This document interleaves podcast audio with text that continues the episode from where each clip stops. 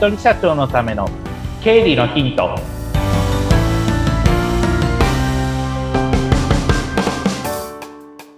皆さんこんにちは理財実践塾株式会社の池田孝之です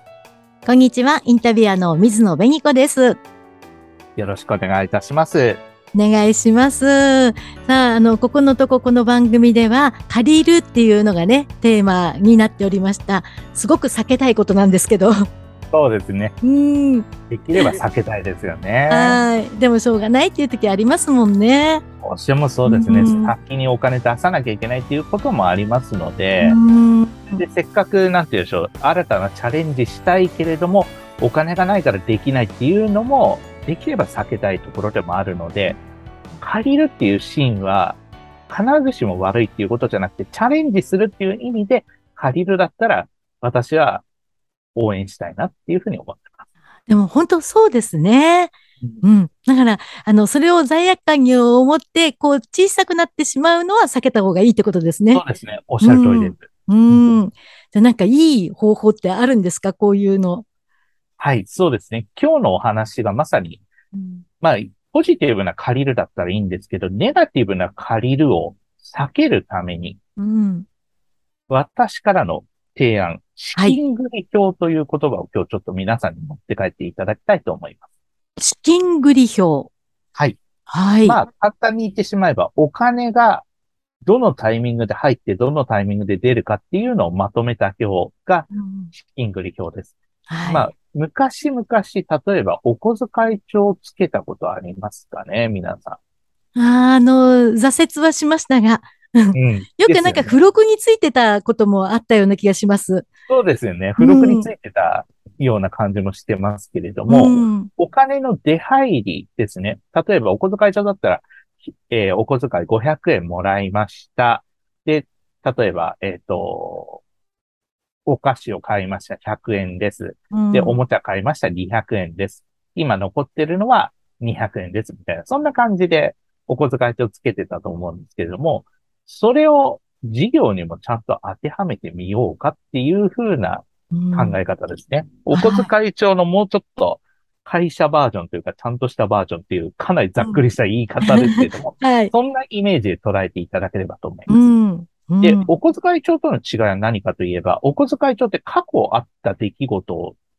書いてますよね。はい。ここで、例えば500円もらった、例えば買い物したって全部過去形じゃないですか。そうですね。うん、で、資金繰り表はどちらかというと未来の話。例えば、今月の末にお客さんから売上100万円入ってきますよ。まあこれは確定してるけど、まだ期限は来てないから、お金は入ってないけれども、来るのは確定している。で、来るのは確定しているものについて、まあ、先々、ちょっと未来に向けたことで記載をしていく。うん、でかつ、出てくのって大体パターン決まってるじゃないですか。例えば、お金借りてたら、毎月10日までに10万円ずつ返すだとか、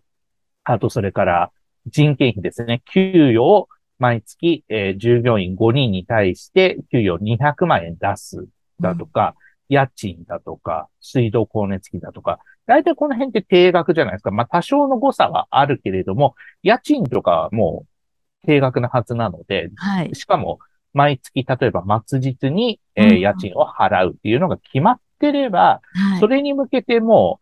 う予算を組んじゃうっていう、そんな感じですね。あ、例えば25日に給与200万円出ていく、家賃20万円、末日に出ていくっていうのが分かれば、それを先に書き留めておくんです。で、そうすることによって、あ、今月は少なくとも、例えば400万円出てくんだっていうのが分かれば、それに向けて準備ってしやすいですよね。はい。で、400万円に向けて準備。で、400万円賄うにはどうしたらいいか。あ、売上が300万円入ってくるし、その他、例えば預金で200万円入って、預金で200万円あるから、今月は払いは問題なさそうだな。で、そんな感じで見ることができると思うんですね。はい、そうすると、お金が足りてるけれども、先々それがずっと例えば、1ヶ月後、2ヶ月後、3ヶ月後ってなった時に、例えば3ヶ月後にお金が足らないなっていうことが分かれば、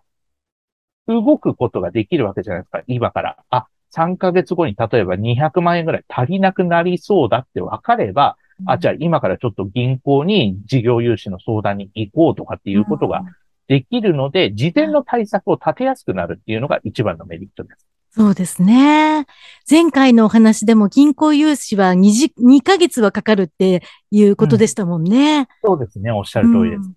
そうすると、まあ、銀行の融資、さ、あの、ベニコさんおっしゃったように、だいたい2ヶ月ぐらいは、あの、時間見ないといけないわけですから、申し込みから、その、借り入れできるっていうところまで。なので、少なくとも2ヶ月以上のそういった先々のこと、2ヶ月、3ヶ月、私よくお客さんに申し上げたら、できれば半年ぐらい先のことまでは見ておきたいですよねっていうことはよく申し上げるんですけれども、うん、そういった先々のことが今から見ることができれば、事前の対策を立てやすくなります。うん、で、逆の話をすると、お金が足りないっていうのが、その月に分かったとしたら、例えば、9月のお金が9月に分かったとしたら、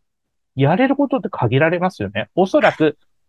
何回か前に話したポケットマネーかカードローンっていう選択肢しかなくなります。うん、そうするとカードローンだとやっぱり返済も金利の負担が重くなってしまうから、それだけ資金繰りっていうのが忙しくなってくる。まあお金の余裕がそんなになくなってきちゃうかなっていう風な、まあ危険性があるなっていうのが見えてくると思うんですね。だからそういったことを防ぐ意味で、資金繰り表、先々のことまでしっかりと計画を立てていくっていうのが鍵になってきます。それが、うん、まあ、あの、経理担当者の方もそうですし、できれば、あの、経営者の方も一緒に、これはまあ、それこそもう、一個一個書き留めておくのが、まあ、もちろん Excel とかにまとめるのが一番いいんですけども、うん、そういうふうにまとめておくのが、まあ、先々の転ばぬ先の杖じゃないですけれども、うん、安心感につながっていくっていうふうな感じになります。いや、でも本当いろんな意味においても先のことを知っておくってやっぱり大事ですよね。そうですね。うん。そっか。うん。先のことを知っておけば対策って選択肢って多いわけですから、はい。あの、借りるってだけじゃなくて、そっか、5ヶ月後に300万足りないから、じゃあちょっと今から営業頑張って、ここの今まで新規取れなかった先に営業かけて新規取るかみたいな、そういった、あの、逆にファイトというか、売上新規開拓により力を入れようかみたいな、そんな感じにもなっていくと思うので、うん、そういった効果もあるかなと思っています。うん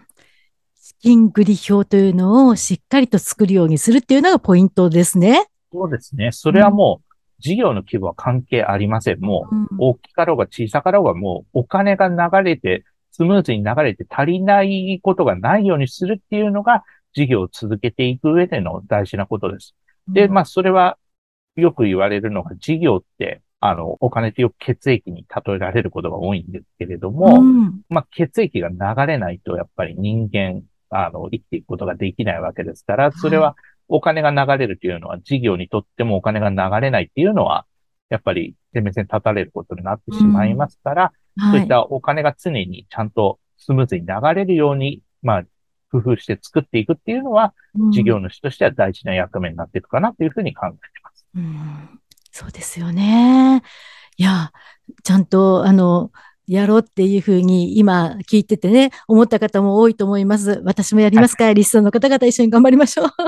一緒に頑張っていきましょう。で、わからないこととかいろいろ出てきた場合に、なんかもう少し池田さんに聞きたいなっていう方は、こう、LINE 公式つながればお伺いすること可能なんですか、はい、そうですね。LINE 公式、えっ、ー、と、ポッドキャストのところに QR コードをつけておりますので、うん、その QR コードを読み読み取っていただいて、それでお問い合わせしていただければ、うん、あの、直接私の方で対応しますので、遠慮なく、こんなこと聞いていいのかなっていうこともあるかもしれませんけども、遠慮なくもこんなことが実はものすごく大事なことだったりしますので、うん、遠慮なく聞いていただきたいなというふうに思います。